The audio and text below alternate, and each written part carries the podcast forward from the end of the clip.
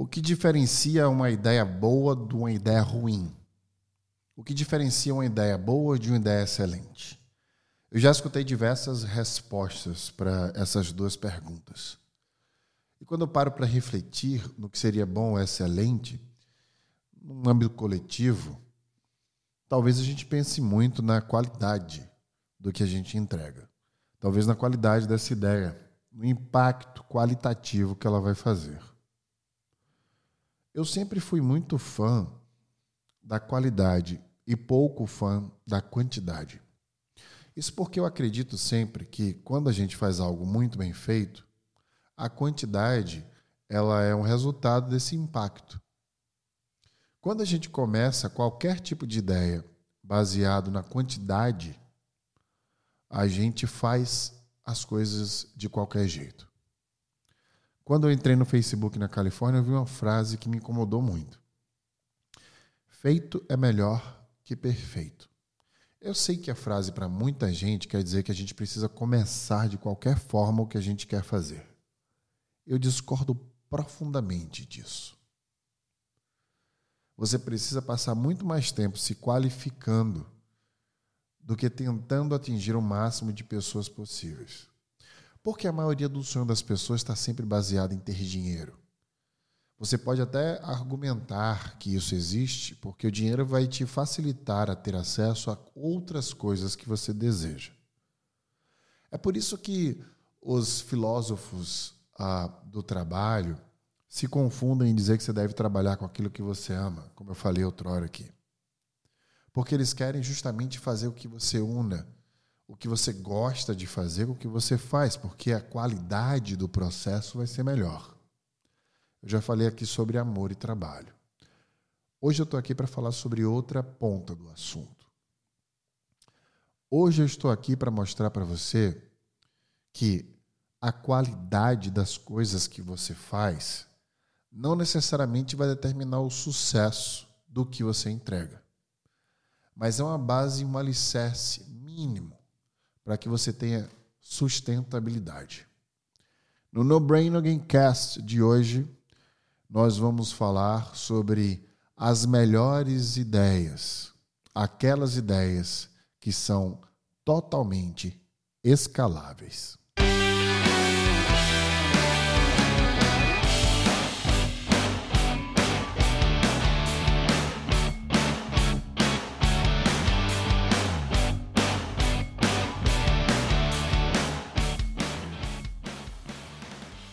Você já sabe, mas não custa lembrar, o No Brain Again Cast é produzido pela Become School.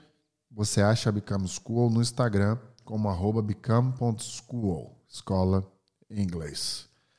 Olha só que interessante. Hoje eu dei três mentorias para três pessoas completamente diferentes.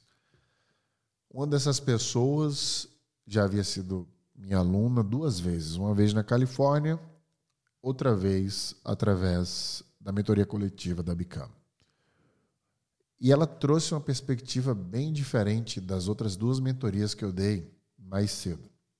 Uma delas para uma executiva em Londres, da RECT, e outra, de, e outra delas para um executivo da RAP na Colômbia. Todas as três digitais, todas as três me trazendo perspectivas diferentes, mas a perspectiva da Vanessa me chamou muita atenção. Quando a gente começou a conversar, ela me trouxe uma questão muito interessante. Ela disse: Eu trabalho muito bem no que eu trabalho, mas eu preciso de tempo. E aí ela trouxe para mim uma problemática de tempo, que é uma problemática que a maioria das pessoas tem, a maioria das pessoas trazem. Estou sem tempo. Eu quero tempo para fazer alguma coisa. Naturalmente, a maioria das pessoas, a maioria dos mentores, inclusive, a maioria dos executivos, quando tem um problema de tempo, ele pensa na matriz da Eisenhower. Urgência e prioridade primeiro. Ou seja, urgência e importância. Tudo que for urgente e importante você vai priorizar. E assim sucessivamente. Até eu mesmo ensino e falo muito sobre essa questão da urgência e da importância. Hoje eu tive uma perspectiva absolutamente diferente. Uma das melhores formas de vencer a falta de tempo não é apenas priorizando e vendo e fazendo logo o que é urgente e o que é importante. Se você parar para comparar as melhores ideias da humanidade, colocando melhores como as bem-sucedidas por parâmetros de quem as criou e pelo que a gente considera ser sucesso em um negócio, todas elas têm uma única coisa em comum. Elas são escaláveis. Elas escalam numa velocidade e interdependentes para que você consiga estar em diversos lugares ao mesmo tempo, sem necessariamente estar nesses lugares. Meio que uma onipresença. Só tem uma questão muito importante. Para ser escalável, você precisa entender algumas nuances. A primeira delas é que não é digitalmente a única forma de ser escalável. Isso é um erro clássico e esperado. Por quê? porque é mais fácil de escalar digitalmente. Vou te dar um exemplo. Se você é um professor e você se limita a um espaço físico, quando aquele espaço se preencher, você não vai conseguir mais colocar gente ali dentro. E aquele teu tempo, ele não é mais escalável. O tempo que você se dedicou a fazer aquela atividade vai ser investido naquelas pessoas, naquele número. Então, se você digitalizar aquela aula, você pode colocar para todos os habitantes do planeta Terra assistir. Você tecnicamente escalou. Só que isso é um pensamento lógico, funciona muito bem, mas não é um pensamento único. Digitalizar não é a única forma da escalabilidade. É só a gente olhar para o passado. Quem já estudou administração, mercadologia, sabe. Como é que o Starbucks é escalável? O McDonald's, a Coca-Cola é escalável. Agora, como é que a gente faz isso? Muito bem, você pode questionar com produto. É óbvio que a gente consegue escalar produto físico de bens de consumo. Tudo bem, a gente pode ampliar a escalabilidade através da internet. Mas pelo ponto de venda, se torna escalável. Mas como é que eu, um ser unitário, posso me tornar escalável? Se não for pelo meio digital, por exemplo. Porque nem tudo a gente vai conseguir digitalizar. Eu não sei com que você trabalha. Mas possivelmente existe alguém me escutando neste minuto que não consegue ser escalável, porque não consegue digitalizar o seu trabalho. Aí é que vem um ponto de interseção sobre a conversa que eu tive com a Vanessa hoje. Se você não consegue ser escalável enquanto pessoa, seja escalável enquanto ideia. Como é que isso funciona? Eu dei um exemplo para ela que ela poderia levar o trabalho dela para Nova York, Miami, etc., em eventos, por exemplo, que eu participava. E ela disse: Isso não é escalável.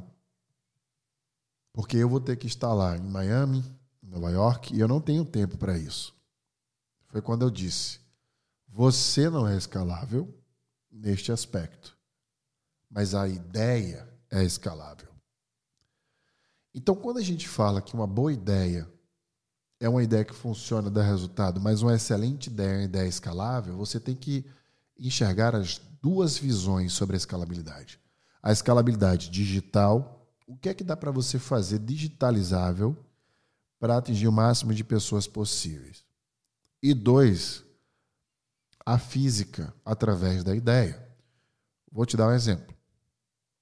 Se você trabalha com uma venda intelectual do seu conhecimento e você não consegue estar em diversos lugares ao mesmo tempo, que não seja digitalmente, por exemplo, você pode transformar os seus ideais, a sua ideia, os seus valores, o seu sentido em uma ideia escalável através de outras pessoas. Veja que foi exatamente o que eu fiz com a minha empresa. Eu sempre fui um credor e um crítico do, da, da pós-evolução industrial, a forma que a gente trabalha hoje, o tempo que a gente trabalha hoje, com tanto de dados neurocientíficos nos orientando a tomar decisões melhores, a gente ainda assim trabalha no pós-evolução industrial, no pós os mártires de maio lá que tentaram conquistar mais direitos para que a gente pudesse sair de 12 para 8 horas de sete para cinco dias e ter direito às férias. A gente ainda trabalha como eles, lá atrás. Mesmo com tanto dado. Então, como é que eu posso sozinho querer ressignificar a relação das pessoas com o trabalho? Criei uma escola digitalizada, online. Usei a digitalização, a maneira mais óbvia e rápida para escalar. Eu também sou professor, eu viajo o tempo inteiro para dar aula. Miami, estive agora recentemente, São Paulo, vou agora para São Paulo novamente, Rio Grande do Sul, Curitiba, mas eu tenho que estar lá. Não é digital, mostrando para todo mundo. Mas e se eu quiser tornar a minha presença escalável, eu consigo? Que não seja no digital? Não. Mas e a minha ideia e o meu conhecimento? Eu consigo. Se eu treinar pessoas que são capacitadas com a mesma capacidade que eu para ensinar o que eu sei, eu consigo gerar essas dinâmicas. Por exemplo, em várias empresas. É só a gente parar para pensar no número de treinadores que existe de uma empresa que divide a mesma ideia. Eu mesmo recebi um processo de mentoria de um treinador nos Estados Unidos que não era necessariamente ele indo me treinar, mas uma pessoa treinada por ele e muito bem treinada e capacitada, com rigorosos processos de qualidade. O que eu quero dizer aqui é: você precisa se tornar escalável. É a única forma de você reduzir o seu esforço e de você ganhar mais sobre o que você faz hoje. Todos nós somos generalistas. Todos nós deveríamos, sugestivamente, ter mais de um tipo de uh, ação monetizável, ou seja, você trabalha de uma forma e ganha dinheiro de outras formas. E aí, neste momento em que você não consegue mais fazer outras coisas porque você está sem tempo, torne-se escalável. A própria Become School foi fundada enquanto eu era executivo do Facebook e ela funcionava porque ela era digital. 90% dos cursos que eu criava eh, eram cursos gravados. Eu dava aulas ao vivo ainda, do a propósito, durante os sábados. Mas eu queria dar mentoria também, gravar outros cursos, trazer outras pessoas, fazer uma assinatura. Comecei a fazer um monte de coisa juntos. Eu falei: peraí, eu não vou conseguir fazer isso tudo. Não pelo estilo de vida que eu adquiri, trabalhando menos para poder me escalar ainda melhor, eu preciso de mais pessoas que pensem da mesma forma que eu. Me unir advogados, médicos, outros executivos, por exemplo, engenheiros, arquitetos, psicólogos, que querem não apenas ter suas funções que se formaram para ter, mas se tornarem também escaláveis através da digitalização de seu conhecimento ou não. Neste episódio de hoje, eu quis dar uma lição, um direcionamento para que te provocar a ir buscar outros mecanismos para que você possa tornar escalável o seu profissionalismo. Você precisa se tornar escalável. Seja você pessoa física, dividindo o seu conhecimento de forma digital e sua experiência, ou você formando uma ideia que esta ideia seja escalável através de outras pessoas. Quando eu mentoro pessoas que têm conhecimento e experiência que poderia mudar a vida de outras pessoas, mas elas odeiam escrever, falar para uma câmera ou mesmo fazer um post, eu mentoro elas para que tudo que elas são vire uma ideia. Porque essa ideia é tão escalável quanto a própria pessoa porque ela pode ser abraçada por outras pessoas que contêm as habilidades que ela não tem. E uma vez que aprendam a fazer e saber o que ela faz e sabe, consigam ensinar para outras pessoas. Eu já falei em um podcast específico aqui, vou repetir agora. A cognição é coletiva. Você não precisa consertar a sua torneira ou simplesmente consertar um computador que quebrou ou uma bicicleta que furou o pneu. Você pode contratar outras pessoas para fazer isso por você, porque elas trabalham com isso. A mesma coisa é na escalabilidade do, do seu conhecimento, do seu intelecto. Você pode se juntar com pessoas que vão representar o que você quer e o que você acredita, sabe e já fez na frente de outras pessoas. Se você dividir o seu conhecimento, o que você sabe, para o máximo de pessoas possível, você está se tornando escalável. Imagine isso no mundo dos negócios. Imagine pensar que tudo que você faz hoje tem escalabilidade através de dois mecanismos, físico e digital. Para te incentivar, eu quero finalizar dizendo o seguinte: eu nasci numa favela e eu consegui sair dela porque muitas pessoas trouxeram seus conhecimentos, abriram suas portas, mantiveram as portas abertas para que eu pudesse passar sendo guiado por elas. Imagine que em vários lugares desse país tem pessoas que vão se beneficiar e mudar de vida com o que você tem a oferecer para elas de alguma forma, seja abertamente ou em algum projeto que você queira criar.